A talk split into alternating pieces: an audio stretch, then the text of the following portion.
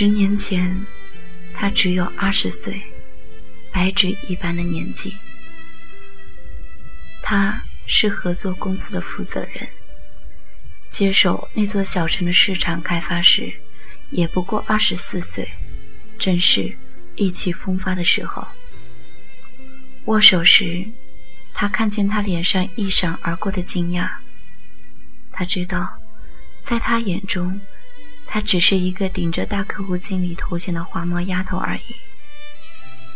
他不动声色，微笑着说：“你好，我是香。”他笑笑：“我是朕。”她是简单大气的女子，虽然没有惊艳的容貌，却另有一种超越年龄的恬静平和。工作上，亦是踏实沉着。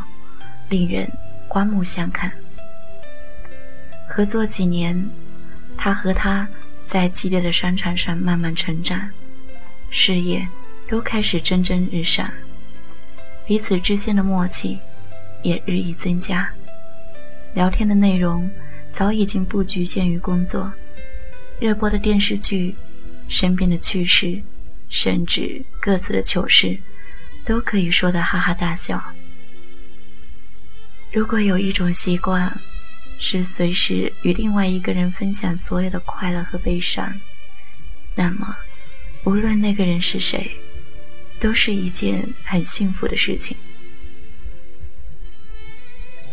一年后，在父母的殷殷期盼中，他在临近的省会城市买了房子，低调完婚。妻子是大学同学，同甘共苦多年。已如亲人般无法割舍，他很真心的祝福着他们。在两年后，他也遇见了自己的爱情。婚礼那天，他隔着人群，远远的看着一对璧人，微笑。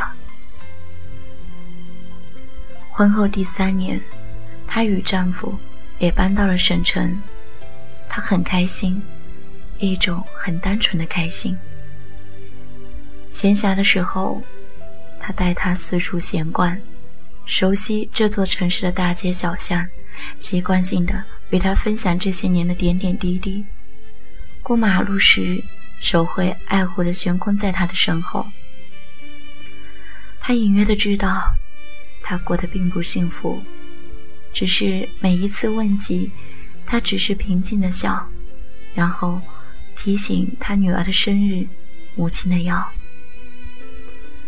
她是聪明的女子，彼时，他已是事业成功、成熟优雅的男人。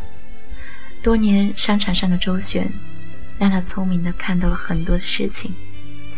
家庭是他最后的堡垒，即使千帆过尽，亦不足以动摇他的任何，包括他。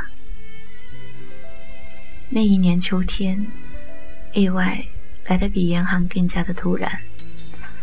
他至亲的家人突发顽疾送进医院，每月几万元的医疗费用，加上沉重的心理负担，顷刻间压上他柔弱的双肩。那个当初承诺要照顾他一生一世的男人，却在那一刻选择了退缩。他欲哭无泪，终于对多年的枕边人彻底的绝望，在很短的时间里。迅速憔悴了下去。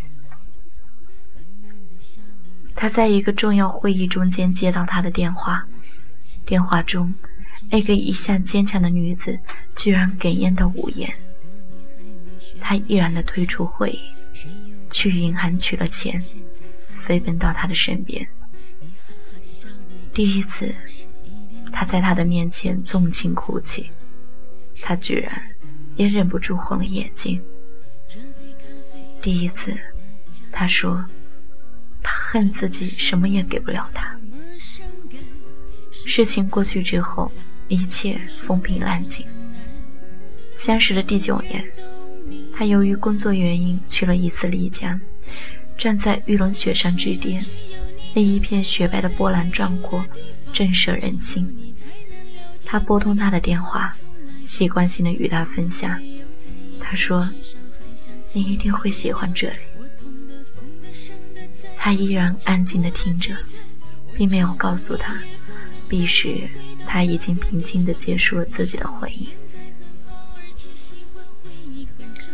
如果有一种分享会成为一种负担，他宁愿选择独自面对。第二年春天，他一个人去了丽江，以单薄的身躯，独自艰难地爬上了玉龙雪山。站在他曾经站过的地方，看着他曾经看过的风景。他拨通他的电话，淡淡告诉他：“这个地方真的很美。”束河的客栈里，他一笔一画写下十年中所有的心情，厚厚的白纸黑字寄给他。他说：“读完后，请为我销毁。”唯一一次，他拒绝了他。这一些来自丽江的文字，是他们之间唯一的纪念。即使他们终究无法一起站在那一片温暖的阳光明媚下，人与人之间有一种感情，叫做希望他幸福。十年，转眼便过去了，一辈子。再一转眼，也过去了。你说你现在很好，而且喜欢回忆很长。我们没有在一起，至少还像家人一样，总是远远关心，远远分享。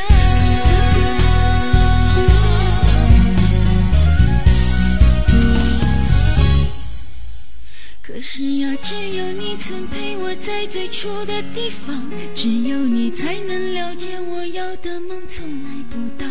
我们没有在一起，至少还像情侣一样。我痛的、疯的、伤的，在你面前哭的最惨。